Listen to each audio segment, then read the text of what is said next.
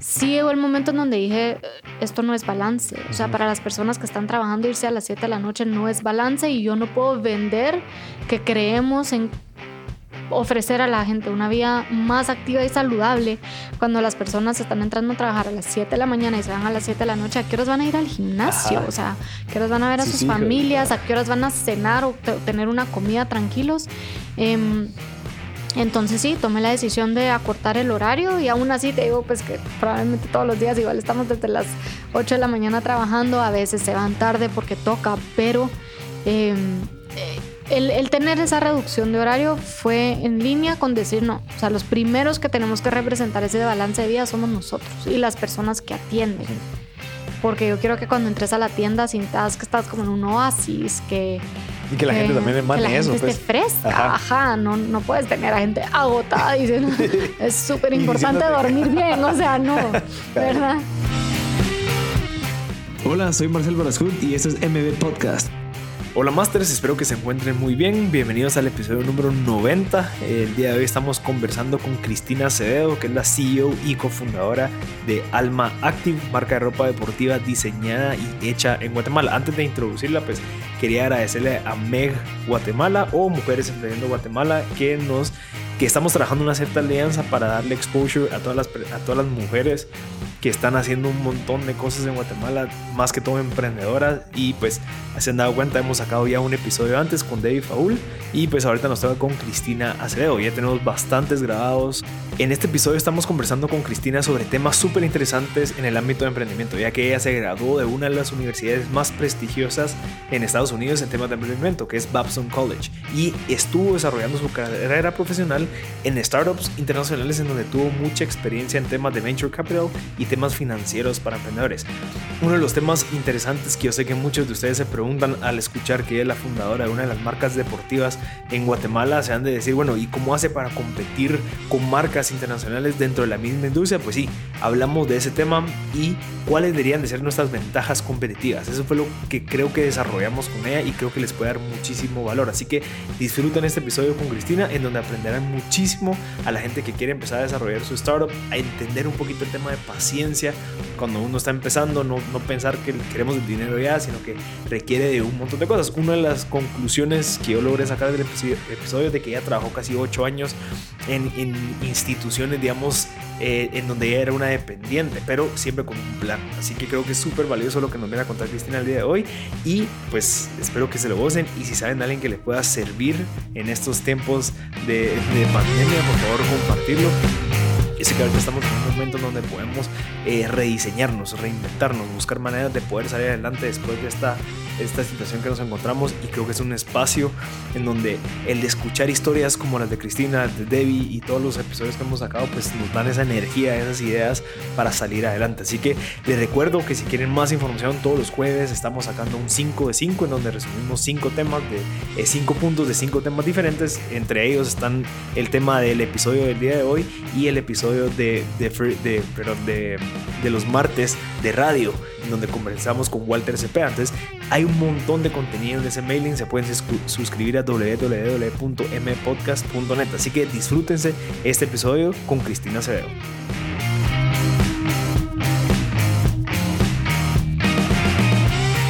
Quería robarle 30 segundos de tiempo para invitarlos a que se unan al mailing semanal, al 5 de 5 semanal, donde estamos sacando 5 aprendizajes de 5 temas totalmente diferentes. Esto es un reto propio y es un, es un valor agregado para toda la comunidad de M Podcast que están recibiendo semanalmente durante 100 semanas este tipo de contenido. Así que únete, suscríbete en www.mpodcast.net para recibir esos aprendizajes y recibir todas las noticias que están viendo. Hay nuevos proyectos, hay oportunidades, hay cursos y hay de todo. También te puedes unir a Club de Masters en Facebook, en donde estamos compartiendo muchísimo contenido de valor. Masters, este episodio está patrocinado por Ariopost.com. Ariopost.com es una plataforma que te puede ayudar a comprar tus cosas por internet y traértelas para Guatemala. Lo bueno es de que tú ingresas a Ariopost.com, puedes pegar el link de Amazon o de eBay y te puede dar el precio completo. Impuestos, aranceles, el precio del producto y la tarifa aérea para traértelo aquí. Entonces, si ya sabes cuánto es el precio. Lo bueno es de que si en dado caso viene tu producto y pediste que era azul oscuro y te trajeron un azul claro, no hay problema, lo puedes devolver. sin ningún costo adicional, te devuelven el 100% de la plata. Entonces, ¿qué hacemos? Podemos arriesgarnos, podemos pedir las cosas que queramos, queremos pedir algunos micrófonos, queremos pedir algún equipo que pueda servirnos para poder crecer nuestros negocios, se puede hacer en areopost.com. Así que si en dado caso quieren comprar cualquier cosa, les recomiendo areopost.com. Y antes de empezar te quería robar 30 segundos. Solo quería comentarte que tenemos un espacio en donde tú puedes apoyar a M Podcast convirtiéndote en un patrocinador personal. Existe la plataforma Patreon en donde tú puedes suscribirte a una mensualidad que nos apoyas a nosotros a poder seguir generando contenido, a poder seguir mejorando, comprando equipo y demás. Eh, ya tenemos a dos miembros de Patreon que estoy súper agradecido. Uno es Caleb Vizcoy García y el otro es Daniel Eliseo Rodríguez que han estado en Patreon el último mes eh, ellos pues están dando una suscripción y ellos tienen acceso, digamos, a lives antes de empezar el episodio. Digamos, ese, eh, Caleb tuvo acceso a estos lives antes de que lo lanzáramos. Él pudo hacer preguntas, él puede recomendar libros, puede recomendar personas y de cierta y a veces tenemos tiempo para poder conversar los tres o las personas que hayan para ir pues resolviendo dudas y demás. Así que si en dado caso a ti te interesa poder apoyar a M Podcast, si quieres eh, convertirte en uno de esos patrocinadores, puedes entrar a patreon.com diagonal M Podcast. Ahí podrás acceder a, los, a las opciones. Hay dos opciones distintas. Y si M Podcast ha generado valor y crees que quieres devolverlo, pues ahí está puedes optar a dar esa suscripción que nos puede ayudar bastante. Así que no te quito más tiempo y disfrutas de este episodio.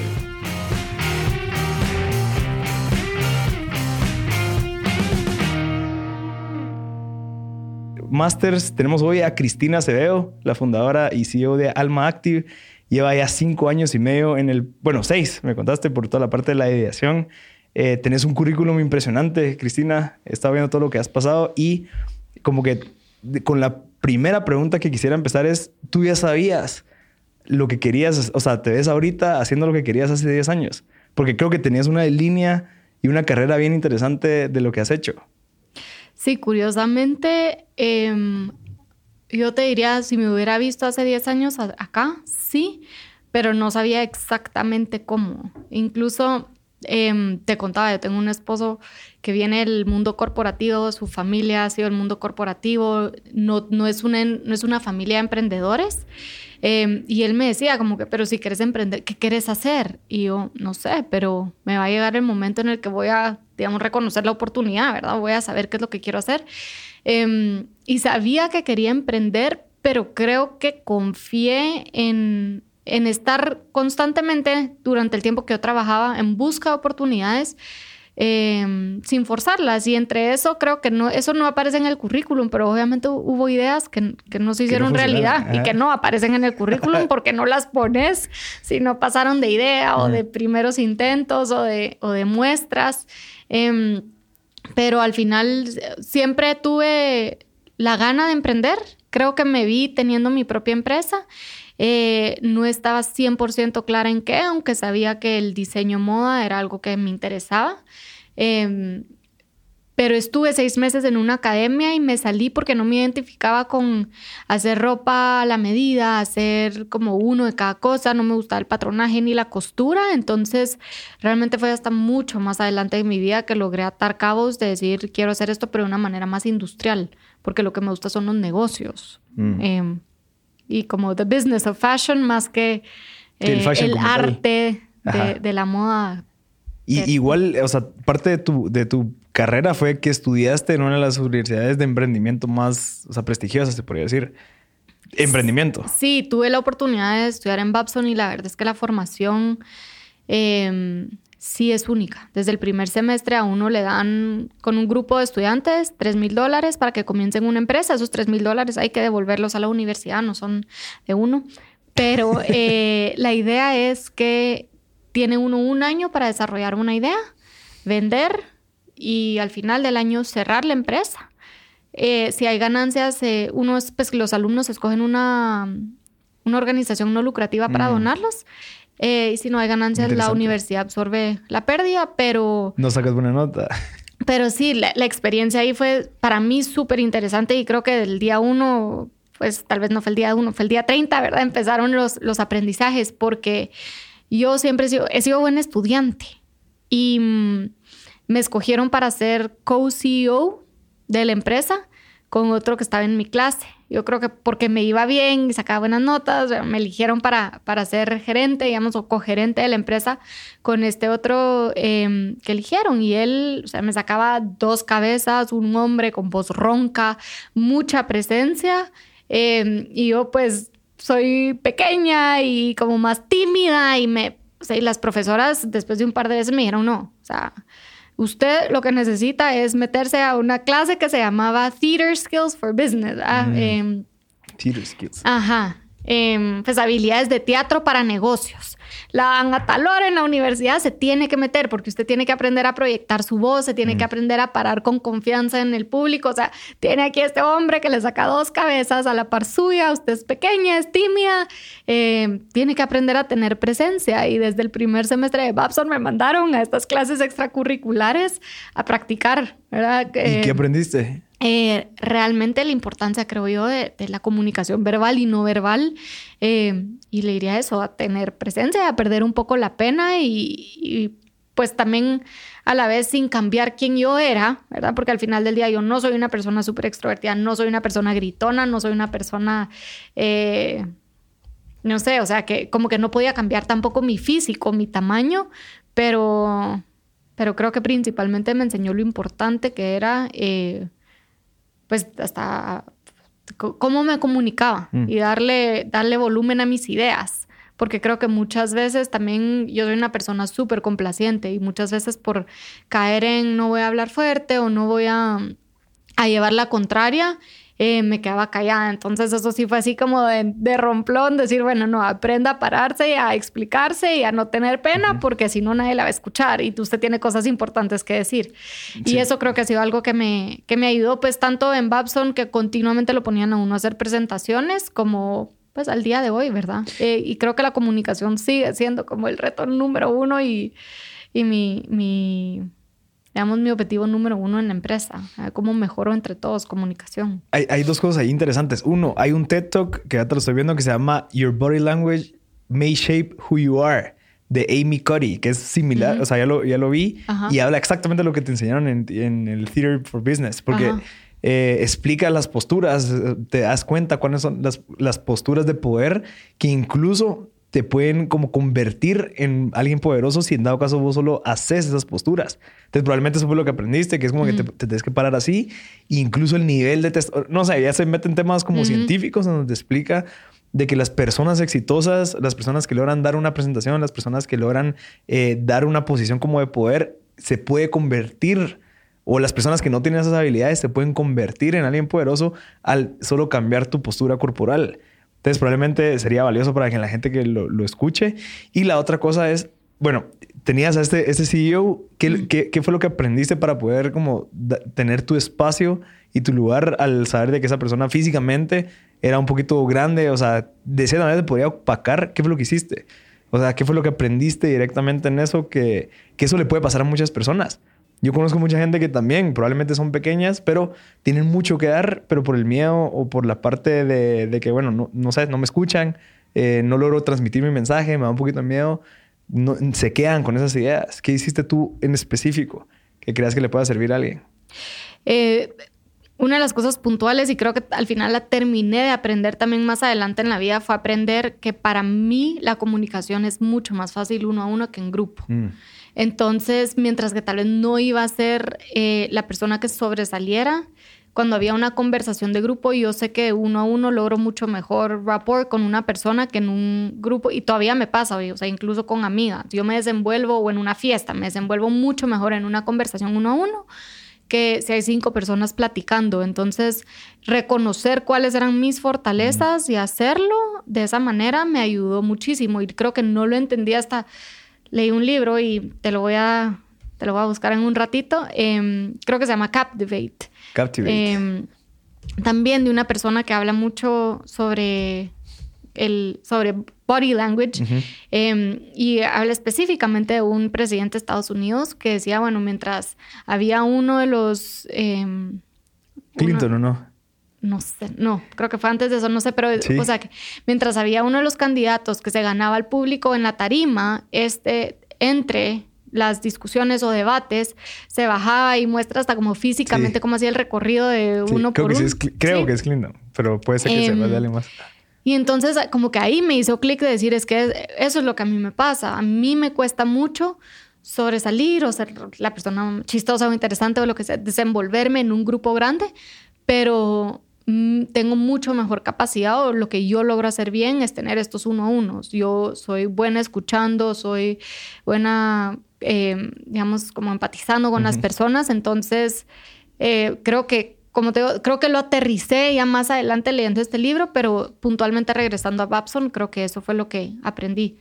Que en grupos más pequeños lograba yo transmitir la idea que tal vez en, a la hora de una presentación de ser un grupo grande me costaba más. Eh, era encontrar mi Sí, espacio. Igual creo que también la otra persona te podría ayudar en transmitir el mensaje en público y vos decís, mira, si en dado caso requiere de un contacto uno a uno, bueno, me encargo yo. O sea, también como que encontrar tus fortalezas y debilidades y como que, bueno, vos sos bueno para esto, yo soy bueno para aquello, encárgate tú de esto, porque y eso es otra cosa. El tema de tener un co-CEO no es tan fácil. O sea, probablemente no tenías tanta experiencia en ese momento, pero yo, yo, no, yo no sabía que hasta existía el término co-CEO. Pensé que solo había uno. Eh, sí existe y no he regresado a tenerlo. Ajá, o sea, Eh, sí, incluso em, sí, en una de las empresas tengo socia y con ella nos hemos llevado súper bien.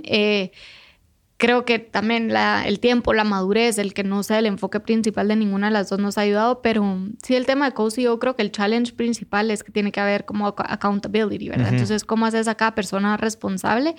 Eh, regresamos al tema de la comunicación, de que los roles y las responsabilidades de cada uno tienen que estar bien claras.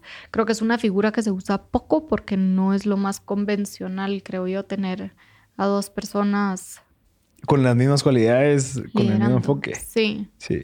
Em, pero sí, esa fue la, experiencia, la primera experiencia, digamos. Y, luego empezaste a desarrollar tus negocios. O sea, vi que tuviste una de, de bueno, de joyas, se podría decir que era de Yembara, creo. Y también después desarrollaste una de las primeras incubadoras en Guate. Sí, cuando estando en Babson tuvimos la oportunidad, yo comencé en un grupo que se llama Invinio. Em, siete hombres y yo, ¿verdad? Otra vez como que un poco se repetía esta historia de hombres y, y una mujer estando ahí siendo otra vez pequeña de tamaño, ¿verdad? Pero bueno, dos de mis amigos de Invinio comenzaron una empresa, en ese momento se llamaba Paragon Lake. Y como proyecto de una clase estrategia, les dije, bueno, les puedo hacer, puedo hacer el proyecto sobre el- pues la empresa que ustedes están desarrollando.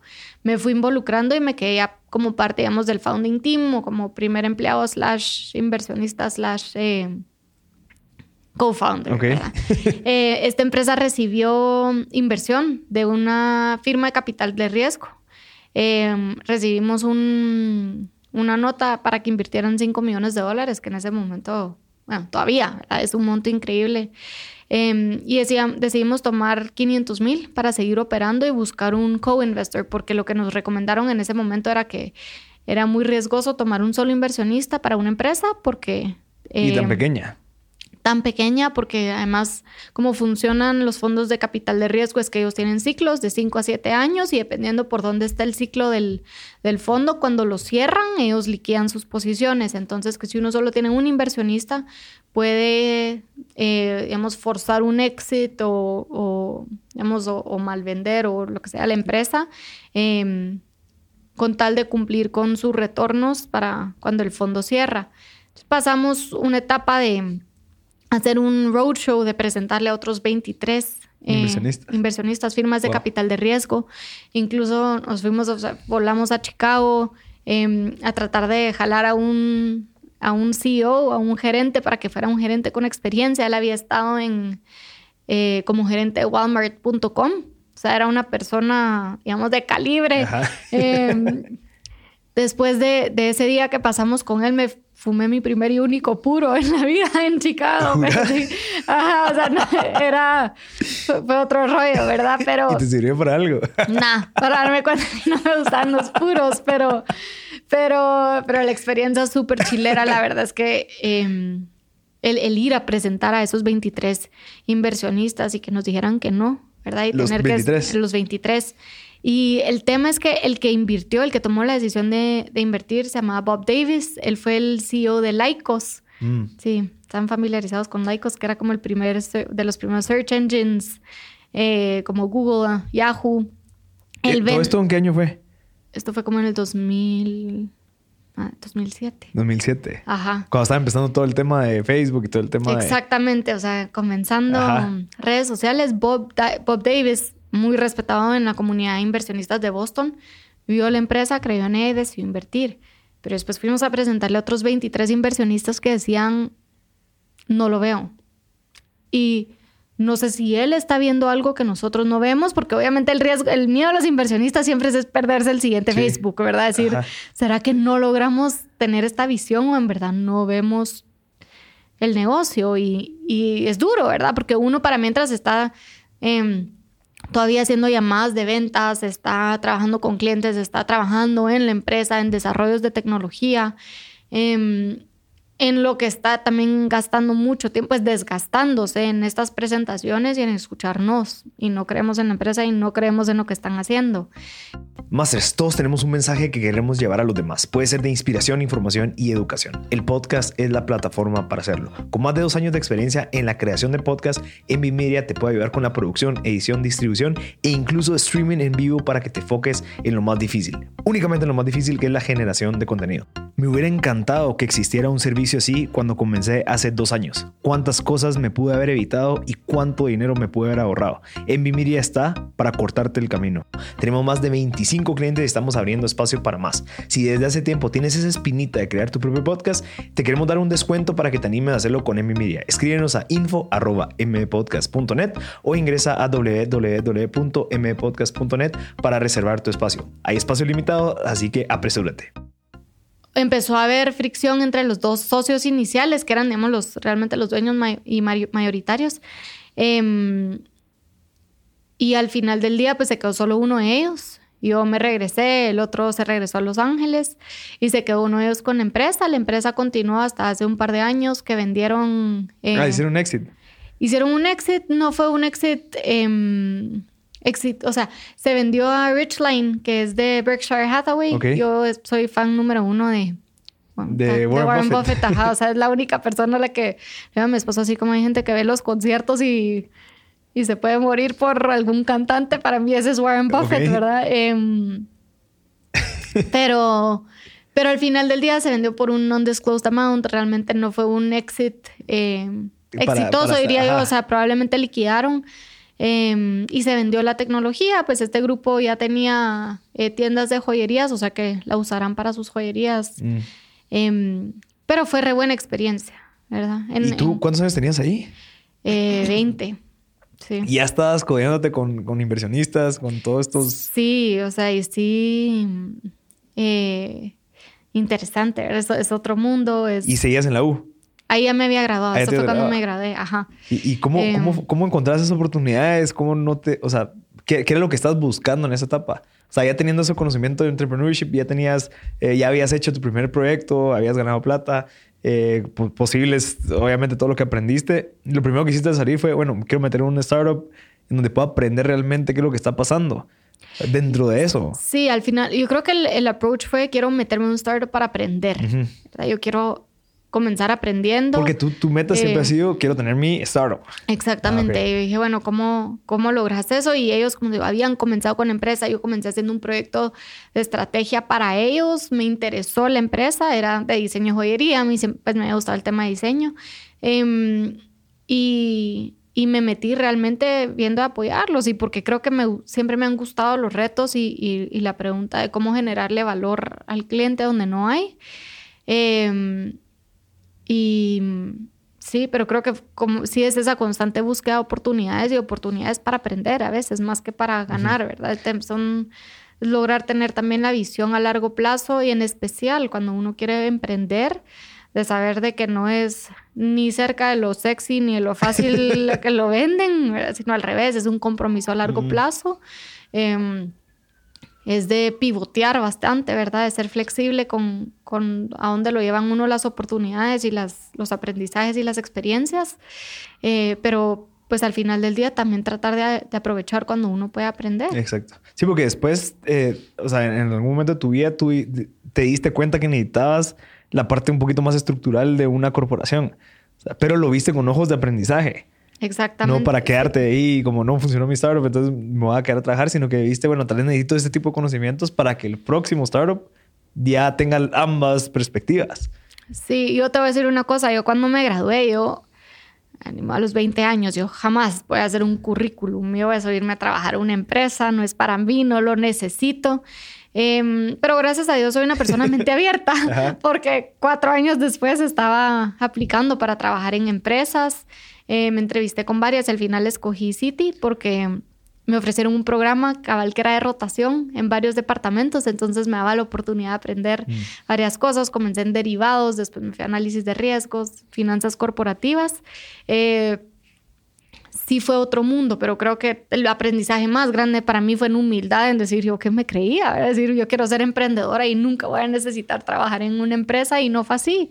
Y gracias a Dios no fue así, porque lo que aprendí cabal de estructura, de horarios de mis jefes, de, de ser un buen jefe, en trabajando en una empresa grande, teniendo yo varios jefes, eh, es importante y al día de hoy lo aplico y hasta sigo regresando a esas experiencias cuando veo cómo soy yo ahora con mi equipo, ¿verdad? Es decir, qué me gustaba, qué no, eh, qué funcionaba, qué no, eh, cómo, pues, cómo modelar yo y mi empresa, pues, cómo modelarme a mí y a mi empresa alrededor de las experiencias que tuve en una empresa grande. Y como te comentaba antes de comenzar, lo otro valioso que creo que es importante para todos los emprendedores es cómo te vas a financiar. Y en mi caso fue usar mi sueldo em, para, comenzar, exactamente, para el siguiente proyecto que fue Alma. Pero después de, de, City trabajaste en otra empresa. Sí, de City me pasé a un fondo de capital privado. Una nave, ellos financian emprendimientos en Guatemala y fuera. Entonces creo que ahí después ya de, de tres años de estar trabajando en el mundo corporativo entre City y esta empresa, eh, me empezó a picar otra vez el itch del emprendimiento. Bueno, estuviste viendo emprendimiento, o sea, estuviste trabajando con startups también en, en People's. Pero, pero y creo que me ayudó a reflexionar mucho también de mi experiencia en Boston, regresar a trabajar en este fondo de capital de riesgo, porque lo que vi, eh, cuando yo comencé el fondo tenía 23 empresas eh, y para cuando me fui creo que quedan como 7, 8. Eh, y la lección más grande para mí fue, realmente la peor solución para cualquier emprendimiento es el dinero. Eh, sí es importante tener algo para comenzar, pero no es la solución para ninguno de los retos que uno se, se enfrenta al, emprender, porque em, digamos que tirándole dinero a los problemas no se resuelven. Muchas veces los problemas son o de diseño o de mercado o de que no es el momento correcto o que el cliente no lo entiende, cualquier otra cosa, pero eh, lo que me di cuenta era eso, ¿verdad? Que muchas de las empresas se les estaba financiando, pero, pero si la oportunidad no estaba ahí, meterle más dinero no lo iba a cambiar. Em, y creo que fue lo que nos pasó en Boston también, ¿verdad? Los inversionistas siguieron metiendo y siguieron metiendo eh, lo que comenzó como una, em, una nota de intención de 5 millones, para siendo más de 50. Que le metieron a esta empresa, de los cuales, como te digo, no, no, no, sé, no, no sé por cuánto se vendió, pero dudaría que fue por más de 20. Em, y esto ocho años tal vez después de, o sea, eso ya con intereses lo que realmente los inversionistas dejaron ahí. obviamente ese es su negocio, pues, pero como te digo, tal vez regresando, a mí lo que me enseñó es la importancia de ser un emprendedor bootstrap y que lo mejor que puedes hacer es no tener muchos recursos, porque te obliga a ir despacio y te obliga a que tu mercado te valide tu idea. Si tus clientes no te están comprando, vas en mal camino.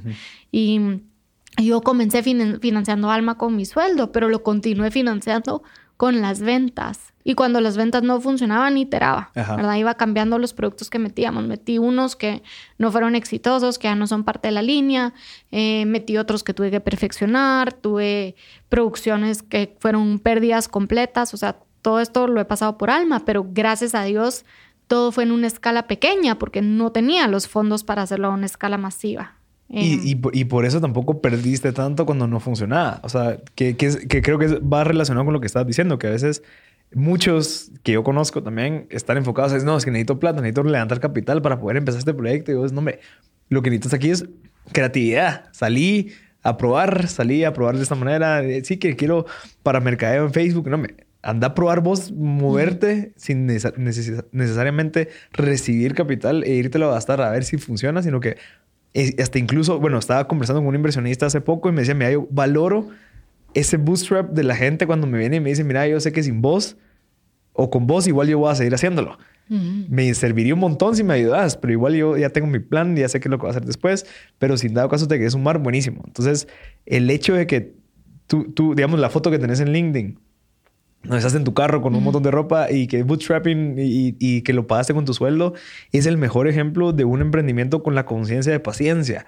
Decir, bueno, yo sé que esto va a llevar tiempo, yo sé que tengo que validar, no voy a comprar ahorita cinco carros para ir a distribuir algo que no sé si se va a vender, sino que lo voy a hacer yo desde mi carro, desde mi tiempo, desde lo que sea.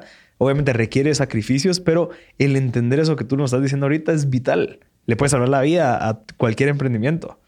Sí, eh, y creo que la paciencia es de las cosas que más nos cuesta tener, en especial porque sí estamos en, somos una cultura y ya. Ah, o sea, me gustó esto, lo mando a pedir en Amazon, me viene en dos días. Eh, quiero ver este programa, lo busco en Netflix. O sea, mi hijo tiene tres años. Mamá, quiero pedir, quiero comer sushi. Pídeme por Sushi. globo. Ajá.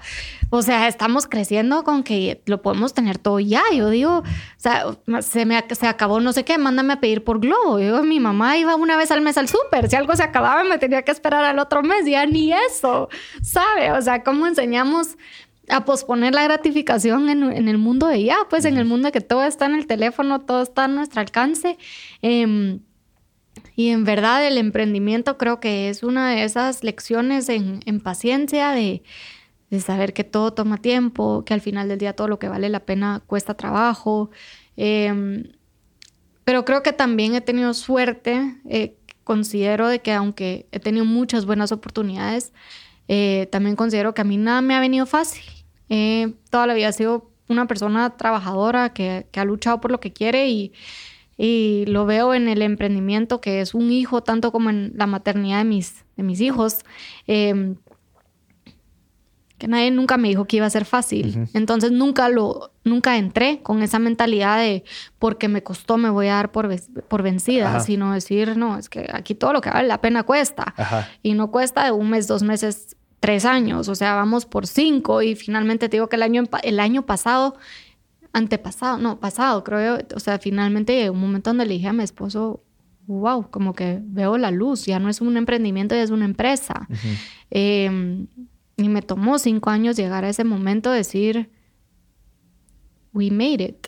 Y- Cinco años y fue- después. ajá. Y fue wow, pues porque al final del día en mi carrera de en emprendimiento, viendo emprendimientos, em, viendo empresas grandes en el banco, también te das cuenta, lo, o sea, cuántos no sobreviven. Incluso te digo, yo ve, mira, o sea, lo veo todavía, empresas que comenzaron a la par mía, que ya no están, que los socios se separaron, que eh, no sé, que cerraron, que cambiaron, pero, pero en verdad que es que increíble seguir acaparados, porque no, no sé, tú sabrás la estadística mejor que yo, pues, pero cuánto realmente lo logran, ¿verdad? Y llegar al momento en donde decís, ya no estoy en ese startup phase, ya lo logramos, ya somos una empresa. y ya lo que estamos ahorita logrando, los proyectos que tenemos ya nos aseguran que vamos a estar los siguientes cinco años, no sé si para 15, pero eh, a los 10 ahorita ya sé que llego, ¿verdad? Con, con lo que tenemos hoy en, en, el, en la mesa. Entonces, eso fue increíble, pero te digo, han sido cinco años de incertidumbre, de llorar, de decir que voy a cerrar, de que gente va y viene. eh, entonces, no ha sido fácil, pero Sí, y- te digo, y- creo que entrar con la mentalidad de que no va a ser fácil ayuda. Y la, la, la palabra que dijiste de pivotear e iterar es algo que has hecho tú. Tú empezaste, si no estoy mal, B2C y ahorita tenés una gama de B2B. O sea, que tal vez encontraste esa oportunidad y dices, bueno, voy a probar aquí. Probablemente hay clientes grandes que quieren esto y probaste y bueno, sí, entonces otra línea.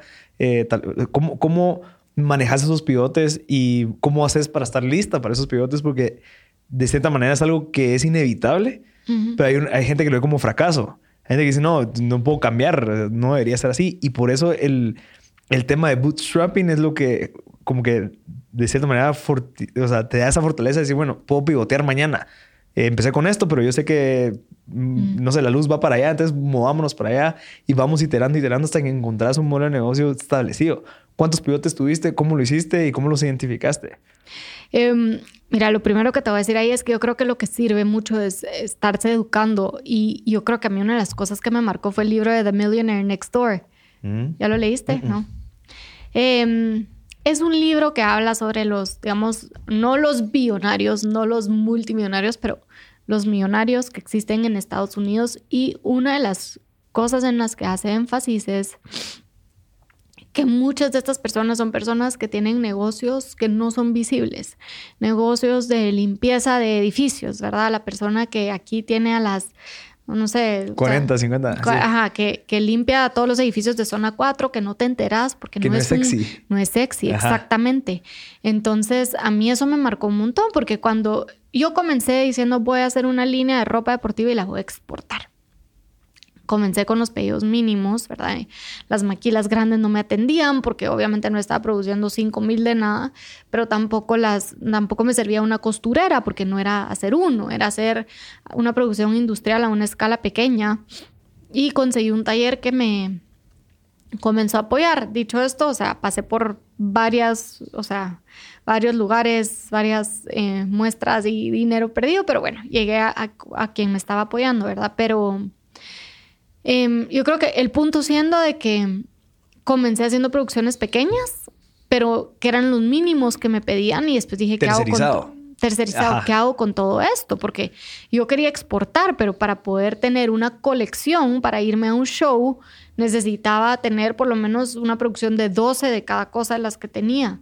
Pero después, ¿qué hacía con esas cosas? Y ahí fue donde comencé, a, comencé la página de Instagram, lo comencé a publicar y comencé a vender. Eh, eso me ofrecieron un local 16 metros cuadrados para tener la ropa. Y dije, bueno, voy a aprovechar porque ya después de meses de estar eh, haciendo las entregas en mi carro y dije, bueno, la, gente de ropa se la quiere probar, va a ser más fácil agarrar este localito, ya sé que con lo que estoy vendiendo logro cubrir el local y, una persona que la tiene, que las personas puedan llegar ahí porque si no yo tenía que ir a dejar la ropa, dejarles varias tallas para que se probaran, me devolvían lo que no les funcionaba em, y ya con un trabajo de tiempo completo que tenía en ese momento ya era un poco inmanejable, entonces pues ya era más difícil de manejar, entonces... Eh, abrí la tienda. Y ese fue el primer pivote, tal vez decir. Y tuvo muy buena recepción en Guatemala al punto que me tomó, en efecto, tres años después irme a un show en Estados mm. Unidos para vender. Eh, entonces lo primero fue decir, bueno, de exportar, no, la verdad es que aquí hay suficiente, hay mercado y, voy a comenzar vendiendo. El segundo fue la personalización. Me, eh, me empezaron a pedir camisas personalizadas para carreras y de Nueva York 2014 surgieron el resto y una de nuestras líneas fuertes de negocio, que es el personalizar camisas para carrera. Y de esa personalización surgió lo que hoy en día realmente es nuestro driver, que es la personalización eh, ya a escala, ya con más volumen para academias, empresas, eh, instituciones educativas y, pues puntualmente ahora colegios. Eh, pero cabal, ¿verdad? Creo que el, ser flexible y el, y el saber iterar en, en, la búsqueda de las oportunidades fue importante porque lo sexy otra vez es hacer una, o sea, diseñar tu línea de ropa, ¿verdad? O sea, lo que yo quería era diseñar y lo que me sigue encantando es hacer el diseño de la colección, hacer el photoshoot. Esto es como lo cool, lo que yo quiero usar, con lo que yo quiero entrenar. Eh, pero también es lo más difícil porque es donde, es donde más dinero se requiere para mercadear, es donde hay más competencia. Entonces encontré este nicho em, de personalización em, con volumen, un poco más, corpora pues más corporativo. Y enfocándome ahí, creo yo que fue pero teniendo la flexibilidad también, ¿verdad? De saber de que, de que la oportunidad no necesariamente iba a ser la que yo pensé inicialmente, fue lo que nos llevó a pues, crecer como hoy hemos crecido. ¿Y cómo, cómo identificaste esa propuesta de valor? O sea, porque al, que, al momento que te metes a, ropa, estás compitiendo con marcas internacionales y más aquí, que es como que no, yo quiero tener esta marca. No, es de Watt, entonces yo no sé si va a ser la mejor calidad, lo que sea. ¿Cómo, ¿Cómo definiste esa propuesta de valor para decir, bueno, sí, esto es lo que yo ofrezco, es interesante, eh, la gente prefiere comprar a mí en vez de ir a una marca reconocida? ¿Cómo fue esa construcción de esa propuesta y, de marca? Pues porque al final dentro de eso va esa propuesta. me enfoqué siempre en la experiencia, en que la experiencia del cliente fuera al igual que la ropa bastante personalizada al entrar a la tienda. Em, en hacer comunidad, eh, un domingo al mes. Ya este año no lo hemos hecho tengo dos hijos pequeños, pero em, lo estábamos haciendo un domingo al mes, una salida, se llamaban fun runs. Eh, abríamos la tienda los domingos a las 6 de la mañana para que hagan corredores y pudieran salir desde la tienda con desayuno gratis, snacks, patrocinadores, o sea, a una escala, pues, te diría unas 30, 20 a 30 personas que llegaban, pero Creo que desde eso hasta que pudieran llegar a la tienda y pedir recomendación para una lesión, eh, sobre un plan de entreno, mm. tener a las personas capacitadas en, en lo que la gente estaba haciendo. No solo es una tienda. Ajá, no solo una tienda, sino hacerlo una experiencia fue una de las cosas importantes para diferenciarnos de las cadenas grandes. Em, y sí, el tema de personalización, de permitir que la gente eh, personalizara su ropa que no solo tuvieran lo que ya estaba en tiendas, sino que pudieran también meterle ellos su, diseño, sus sueños. Em, y al final del día, pues que la experiencia no solo fuera en la tienda, sino al darle a la gente la oportunidad de personalizar sus camisas para carreras, em, que, digamos la celebración o la acumula, digamos, para mí las maratones puntualmente, que es para lo que hacemos muchas carreras, son al final del día es el premio de cuatro o seis meses de entreno. Entonces, ser parte del proceso de creación con una persona, de, lo que se va a poner el día del premio y que ellos puedan seguir usando eso, porque la medalla no la van a seguir usando en, los entrenos, ¿verdad? Pero la camisa que dice que corrieron París o Berlín ah, o Boston, definitivamente sí. Em, Interesante. Creo que eso, eso es parte de lo que nos ha diferenciado. Pero regresando a pivotear, para mí una de las cosas importantes y, también ya lo comentábamos, pues sobre los podcasts y lo que yo escucho, es que eh, en, en, cuanto a, o sea, siempre tuve flexibilidad y sigo teniendo flexibilidad hacia dónde vamos, pero también em, tengo claro el pilar sobre el cual trabajamos y para mí eso es salud. Si yo logro promover de que las personas sean más activas y saludables con el camino que estamos tomando, eh, para mí es válido. Hemos tenido otras propuestas que no cumplen con eso y esas son las que no hemos perseguido. Em, pero para mí estas nuevas líneas de negocio que se han abierto y estos caminos que hemos tomado, los hemos tomado y los, pues he, decidido tomarlos porque seguían en línea con, con, esa, con, nuestra, nuestra misión inicial, que era lograr que la, vida, la gente tenga una vida más activa y saludable. Interesante. Cuando comenzaste, ¿tú tenías este mismo proceso de experiencia o empezaste tal vez un poquito menos experimental? Porque probablemente el hecho de que tengas una persona que sepa de, de cosas de lesiones y demás es un poquito más caro que tener una persona que no sepa eso. Entonces, ¿cómo, cómo hiciste al principio para mantener esa experiencia y diferenciarte así cuando estabas empezando tú sola? ¿O eras tú la que hacías todo eso? Para comenzar, o sea, sí sabía yo bastante porque yo igual venía pues corría, entonces sí tenía la experiencia, pero también una de las cosas en las que me ido mi experiencia anterior es que eh, una persona que se sumó al equipo, que tenía esta experiencia, em, que sí iba a ser más cara, entonces lo que hice con ella fue usarla, eh, usar un vesting, ¿verdad? Es decir, eh, vesting es la manera en la que en Estados Unidos y en especial en fondos de capital de riesgo reparten participación de la empresa, que es mm. decir, em, mira, yo no te puedo pagar lo que me estás pidiendo, pero te puedo dar la mitad del sueldo y la otra mitad te la voy a dar en acciones. Y la manera en la que te vas a ganar las acciones es según el tiempo que estés acá. Te doy... Em, y la, digamos, ya, ya, los, la ya cómo se ejecuta puede variar de empresa a empresa. Puede ser te ganas eh, en mi caso fue un por ciento al año. Eh, y cada año lo vamos a hacer. En Estados Unidos a veces lo hacen por mes, ¿verdad? O sea, un doceavo de un por ciento o por metas. Em, en, el fondo de, en el que estuve también se usó en algún momento, ¿verdad? Por metas se iban ganando porcentajes, em, pero para mí tener esos mecanismos, aunque aquí no es, en Guatemala no están tan bien desarrollados, incluso por ley, pero legalmente... Em, Qué interesante. Pero lo usé y lo hice y esa fue una manera, digamos, de, de retener y de involucrar a una persona que tenía muchísima experiencia en, en deportes y le encantaba el tema eh, no la podía pagar, pero le pagué con acciones y la manera de asegurarme de que no fuera solo como, ah, sí, dámelas y en tres meses me voy, fue usar esta figura de vesting, de decir, ¿Y por cada año que estés te doy un por ciento y en efecto, pues cuando se fue el vesting paró. ¿Verdad? Pero... Y, eso, y eso, eso es una consecuencia de estarse educando, estar aprendiendo, buscar esas experiencias, leer, reeducarse, porque ese, ese tema probablemente alguien lo ve como una limitación. Es como que no, no le puedo pagar. Bueno, entonces no. Eh, hagamos otra cosa. No, hombre, existen estas maneras en donde si sos sumamente creativo, como decíamos al principio, no requiere de, no, necesito 50 mil dólares ahorita, no. Sea creativo, ofrecerle esto, pensar de esta manera.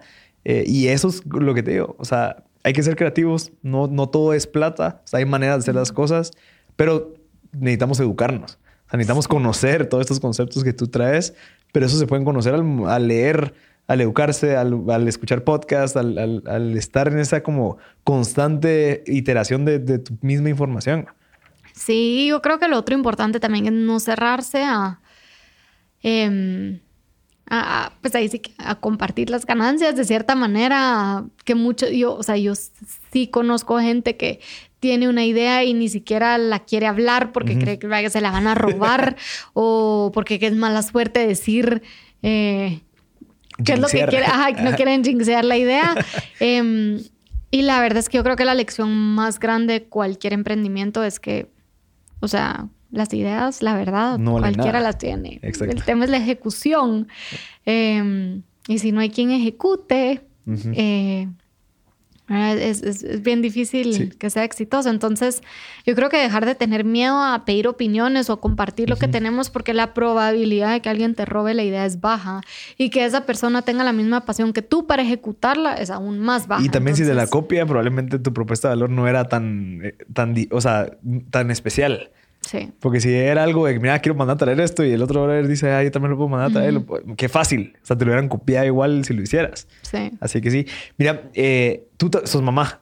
¿Cómo, ¿Cómo funciona ahorita el tema de ser CEO, mamá? Eh, ¿Cómo manejar los tiempos? Eh, asumo que aprendiste de cierta manera cómo delegar más las tareas. ¿cómo, ¿Cómo funciona y cómo lo estás haciendo? definitivamente no hay una receta correcta y yo creo que para mí em, de lo que he aprendido que es importante es, em, uno, tener súper claras las prioridades, ¿verdad? En mi caso, em, yo sabía que habían tareas de la empresa que podía delegar y habían tareas de la maternidad que no quería delegar y otras que sí podía delegar. Eh, pero yo, en lo personal, tomé la decisión de que em, yo podía delegar cualquier cosa menos mis hijos. Hasta cierto punto, ¿verdad? Obviamente, pues tengo ayuda, tengo, ajá, ya al colegio, ya hasta clases especiales y hay niñeras, pero em, en lo puntual em, definí eso, ¿verdad? ¿Qué, ¿Qué, era lo que yo quería hacer y qué, eran las cosas que no podía soltar, eh, que no quería soltar de mi rol como mamá y de mi rol como empresaria? Em, al día de hoy, te digo, es difícil, ¿verdad? Mis días comienzan a las 5 de la mañana con niños y están, o sea, pendiente en el celular y terminan igual a las 8 de la noche que me voy a dormir porque si no, no funciono conectada definitivamente el día de hoy la tecnología es súper valiosa para permitirnos hacer ambas cosas porque puedo llevar a mi hijo a una clase de natación y estar trabajando. Contestando correos. Eh, exactamente, o sea, estoy haciendo conciliación bancaria porque tengo Google Sheets en el celular o estoy coordinando un globo de mensajería o hay alguna emergencia, o sea, se puede solucionar al final del día desde el celular muchas de las cosas. Em, también repito, el tema de la comunicación también he aprendido que es importante. Eh, mi presencia en la empresa y a veces es estar una hora al día eh, preguntando cómo van. Mm. Que, como que, me quieren contar, porque siempre hay algo. En las tiendas. Ajá.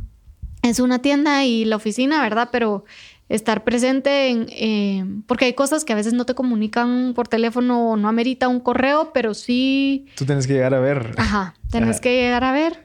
Eh, y lo otro creo yo que ha sido bien importante y también lo hablamos constantemente con mi esposo es hacer las paces con la etapa de la vida en la que estoy.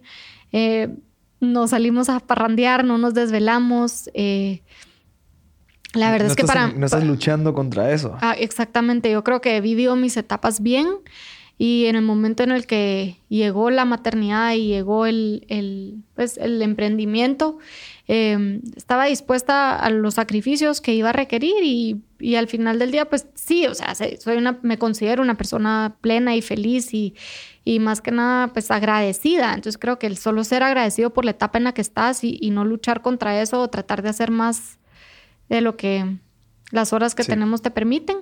Em, eso me ayuda, pero también el constante, o sea, constantemente estarme educando. También escucho mucho Tony Robbins mm. y, em, ¿verdad? Y, creo que, tener la disciplina de, tener bien claras las metas, los objetivos, lo que es importante eh, para no desenfocarnos es, es importante. Em, pero después Como que organizarte de cierta manera y, y poner las cosas claras. Dice, bueno, soy mamá, tengo dos hijos, hay muchas otras prioridades, está la empresa, puedo delegar, como que de cierta manera establecer, bueno, yo soy muy visual, pero, pero lograr ser consciente de lo que tenés en las manos ahorita, como decís tú, hacer pases en, en la etapa en la que estoy, probablemente sí, es que hay que aprovechar, entonces hay que salir, no hombre, tranquila, no sé, pues, o sea, yo no, no, no, he tenido esa experiencia, pero, pero creo que tenés mucha razón en eso. Y, y como te digo, yo creo que también regresando al emprendimiento, la paciencia y de saber, porque la gente sí pregunta, bueno, ¿y qué más? ¿Y qué viene? ¿Y cuáles son los planes para este año? Yo, mi respuesta es sobrevivir. Ah, o sea, si logré comer mis tres comidas, ir al baño cuando tenía ganas y mis hijos están comidos, dormidos y fueron al doctor, o sea, eso para mí es que estamos bien, pues, y, y toda la empresa está sin emergencias, ¿verdad? Em, y creo que está bien, que, que, no todos los años tienen que ser de crecer el 100%, que no todos los momentos en la vida son para acelerar. Eh, y gracias a Dios, pues a nosotros, la verdad es que el crecimiento ha sido bastante orgánico, de recomendaciones, de boca en boca. Em, y, y, por clientes que han tenido buenas experiencias. Entonces, Em, pues regresando al bootstrapping, ¿verdad? No he tenido dinero para abrir cinco tiendas y gracias a Dios no lo tuve porque no sé qué haría en esta etapa de mi vida si tuviera que con cinco. Cinco es el problema. Eh, y no te quiero decir cuántas veces he ido a ver locales. me han ofrecido en centros comerciales y uno se emociona, ¿verdad? Porque obviamente querés crecer y, o sea, querés abrir más tiendas y, y soy emprendedora, pues creo en el potencial, pero el, saber también que, no todos los momentos son para eso es importante. A mí en esta etapa de mi vida el balance es importante, el que la tienda esté cerrada sábado a partir de la una y media y tener sábado en la tarde y domingo para mi familia. Y eso, y eso es como coherente con tu marca. O sea, el hecho de que alma activa, o sea, el hombre y todo representa esto. Yo no puedo estar explotando a la gente o yo no me puedo estar explotando a mí, sabiendo si la marca lo que quiere representar esa como es balance. alineación. Ajá, ese balance. Em, yo te contaba también de que al principio abríamos a las 7 de la mañana y cerrábamos a las 7 de la noche. Y tomé la decisión de cerrar a las 5 y media a pesar del tráfico de Guatemala porque tenemos mensajería. Si no logras llegar porque trabajas lejos, porque, o sea, te lo podemos mandar. Si necesitas que te esperemos un día hasta las 8 de la noche, alguien te espera, pero sí llegó el momento en donde dije, esto no es balance. O sea, para las personas que están trabajando, irse a las 7 de la noche no es balance y yo no puedo vender que creemos en ofrecer a la gente una vida más activa y saludable cuando las personas están entrando a trabajar a las 7 de la mañana y se van a las 7 de la noche, ¿a qué horas van a ir al gimnasio? O sea, ¿a qué horas van a ver a sus, familias? ¿A qué horas van a cenar o tener una comida tranquilos? Em, entonces sí, tomé la decisión de acortar el horario y aún así te digo pues que probablemente todos los días igual estamos desde las 8 de la mañana trabajando, a veces se van tarde porque toca, pero... Em, eh, el, tener esa reducción de horario fue en línea con decir no. O sea, los primeros que tenemos que representar ese balance de vida somos nosotros y las personas que atienden. Porque yo quiero que cuando entres a la tienda sintas que estás como en un oasis, que... Y que la gente también emane que la eso. Gente esté pues. fresca. Ajá. No, no puedes tener a gente agotada diciendo, es súper importante dormir bien. O sea, no.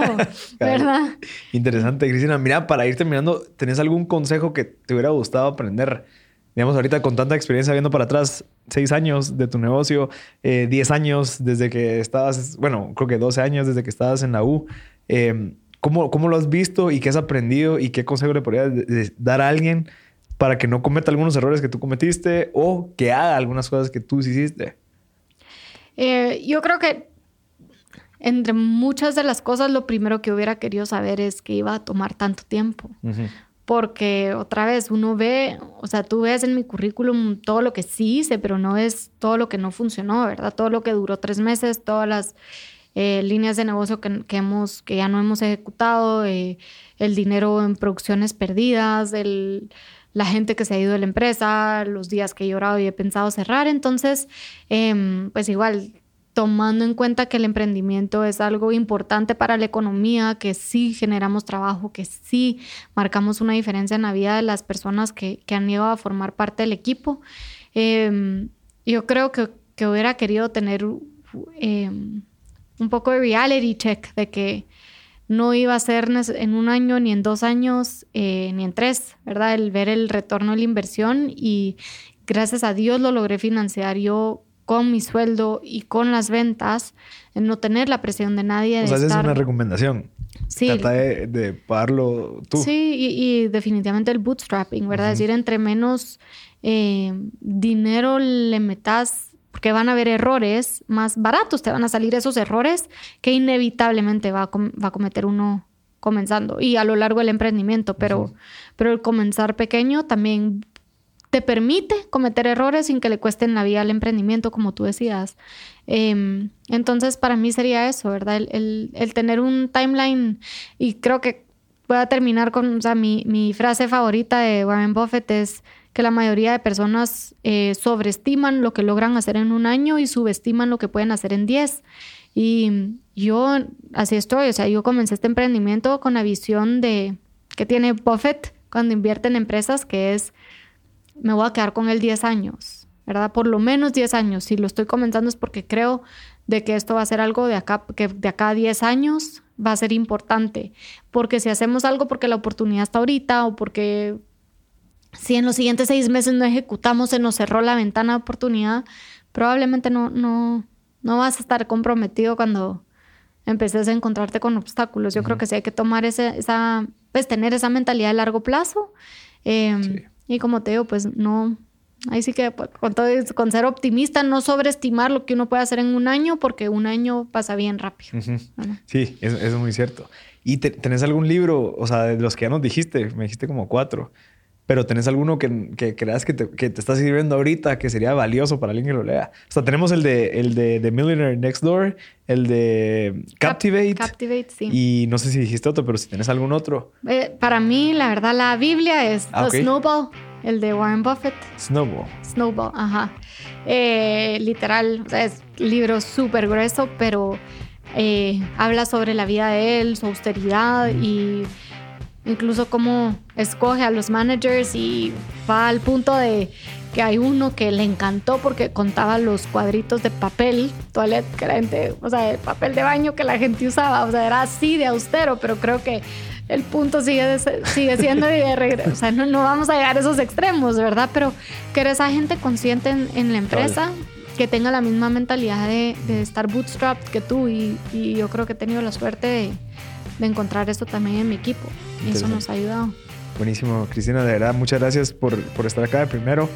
Eh, te felicito, o sea, la verdad es que la carrera, la trayectoria que llevas es ejemplar por el hecho de que estás de cierta manera como dando el ejemplo de que se requiere paciencia, se requiere estrategia. O sea, no solamente voy a probar a ver qué pasa, sino que no, yo sé que requiere aprender, entonces me meto a esto. O sea, tener esa visión, que a base de esa visión tú tomes decisiones es algo que yo creo que es vital. Y lastimosamente mucha gente no lo tiene así. Entonces no sabe qué decisiones tiene que tomar siguientes porque como no saben a dónde ir pueden tomar cualquier decisión. Entonces el famoso dicho este de Alicia en el País de las Maravillas, no llega un camino, mira a dónde vas, no sé. Entonces cualquier camino te puede llevar a cualquier lugar. Entonces el hecho de que tengas una visión y que hagas esa visión de tomes tus decisiones es lo que vemos ahorita dos años después. Mira, ya tengo una empresa porque volteando a ver para atrás aprendí todo esto. Entonces es un buen ejemplo, te lo agradezco muchísimo. Y no sé si quieres terminar con si te quieren contactar eh, o tus páginas para que puedan acceder a, tus cositas. Sí, yo creo que pues solo para cerrar cualquier cosa siempre estamos ahí en, Instagram eh, como Alma Active, está el website también.